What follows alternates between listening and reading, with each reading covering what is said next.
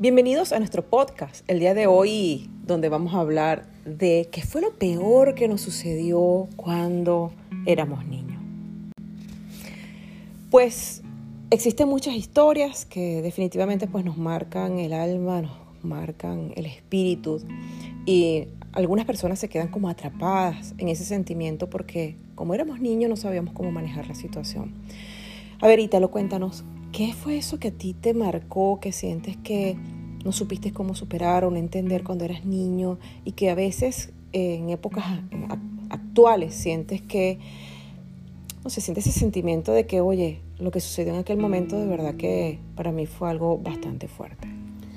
Eh, como todo ser humano, eh, sentimos, movemos emociones y más en esa etapa donde vemos a nuestros padres como nuestros héroes, vemos a nuestros hermanos como esas personas grandes y poderosas, las cuales queremos seguir, las cuales, las cuales admiramos, honramos, amamos y nos damos cuenta que para nosotros ellos son nuestro norte o en su momento fueron mi norte, siempre buscando las mejores situaciones para amarlos, quererlos, honrarlos.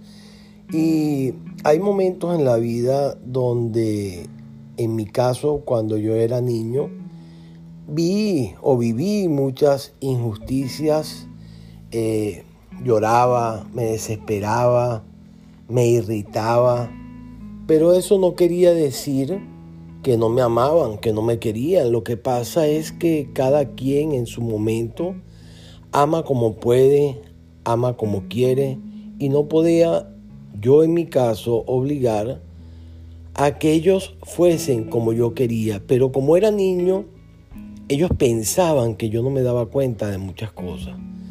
Eh, hay niños que sí se dan cuenta, hay niños que no se dan cuenta, hay niños que obvian las situaciones porque prefieren vivir su infancia y, viven su momento. Yo como niño siempre me di cuenta de muchas cosas y así fue, fui creciendo y dándome cuenta de que la vida no era solamente como yo quería que fuese.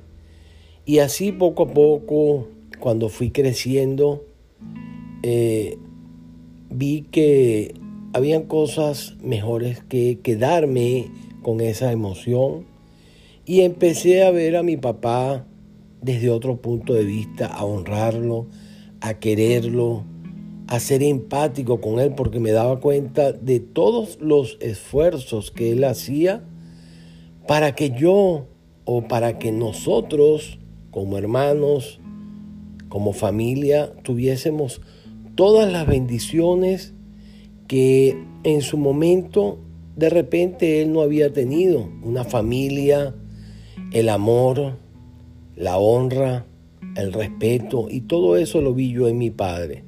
Cuando fui creciendo me di cuenta de que no había nada más bonito que hacerle ver a mi papá y a mi familia lo grande y lo poderosas que siempre han sido. Así que es importante que te des cuenta que debes hacer las reparaciones pertinentes para que a la larga eso no te afecte.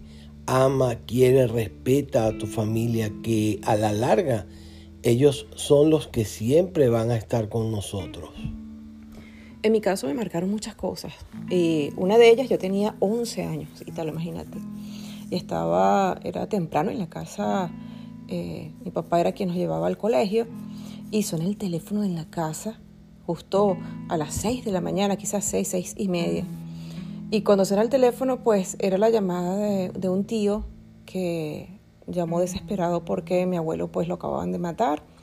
Para mí fue un sentimiento muy fuerte porque era mi abuelo preferido, el que estaba siempre pendiente de mí cada vez que yo llegaba a visitar a mi tío que vivía justamente al lado, él siempre estaba pendiente de algún detalle conmigo. Pero bueno, en ese momento mi papá, bueno, mi mamá estaba impactada porque era el papá de mi, de mi mamá.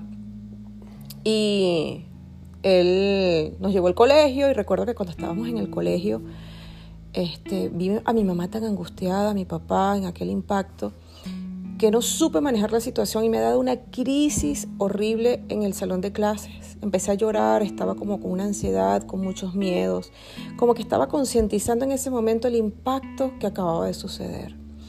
Y bueno, me llevaron a la dirección y justo en ese momento pues la directora llama a mi mamá porque yo estaba como incontrolable en ese momento, no sabía lo que me estaba pasando, claro, era el impacto.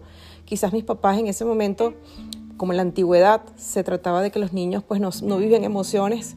Y bueno, a mí me dio una tristeza muy grande, lo que hacía era llorar y llorar, no, no podía parar del sentimiento de que mi abuelo pues lo habían matado. Y quería como tener la curiosidad qué había pasado, cómo fue, cómo fue la situación. Y bueno, fue como, como ese impacto muy duro. Y lo más fuerte fue cuando fuimos a visitar este, la zona donde vivía mi abuelo el hecho de, ver que ya no estaba allí, de que había una soledad, había una tristeza, y eso me marcó muchísimo cuando estaba niña, porque era como un impacto tan fuerte y era el temor de que mis seres queridos también podrían morir, de que, de que me sentía muy frágil, me sentía tan indefensa en ese momento que no sabía manejar las emociones. Y eso marcó en mí muchas situaciones porque este, uno cuando niño no entiende el proceso de la muerte, no entiende el proceso de, las emociones que viven en ese caso, pues nuestros padres, por lo menos en mi caso, ver a mi mamá que se desmayó del impacto, de la situación que vivía, que fue muy dolorosa. Y bueno, enfrentarme cuando niña a esa situación no fue nada fácil. Así que bueno, yo creo que cada quien vive situaciones que marcaron su niñez, que marcaron su, su sentido de vida y bueno, uno se siente como fracturado ante las situaciones y cada vez que uno siente algo similar estando adulto, mueve esas emociones, esa vibra, ese sentimiento, esa desesperación, esa ansiedad de esa niña o ese niño que quedaron marcados por algún episodio. Y para ello es tan importante como herramienta, primero concientizar que fue en la infancia y que ese niñito o esa niña quedó como mm, despejada allí o, quizás, mejor dicho, quedó aislada de ese sentimiento y de que ese niño o esa niña lo que necesita es la seguridad del presente, del adulto quienes somos actualmente, para abrigar y proteger a ese niño que en su momento no se le acercó a nadie quizás a darle ese abrigo o a, entender lo que estaba viviendo, pero que ahora en este presente puedes abrazar y sentir a través de una visualización que, que le das el amor y el apoyo y de que ahora pues estamos juntos para poder vencer las adversidades. Así que recuerda, hoy puede ser el mejor día de tu vida. Quienes te hablaron, Ítalo Rocco. Y Nayibe de Rocco, nosotros somos tus coaches de pareja. Recuerda que este episodio ha sido marcado pues para poder hablar y entender de que todos somos eh, fracturados en la niñez por alguna situación.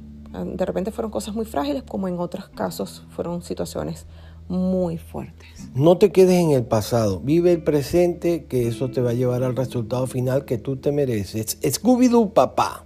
Así que nosotros somos tus coaches de pareja y somos dos en una relación. Chúpalo.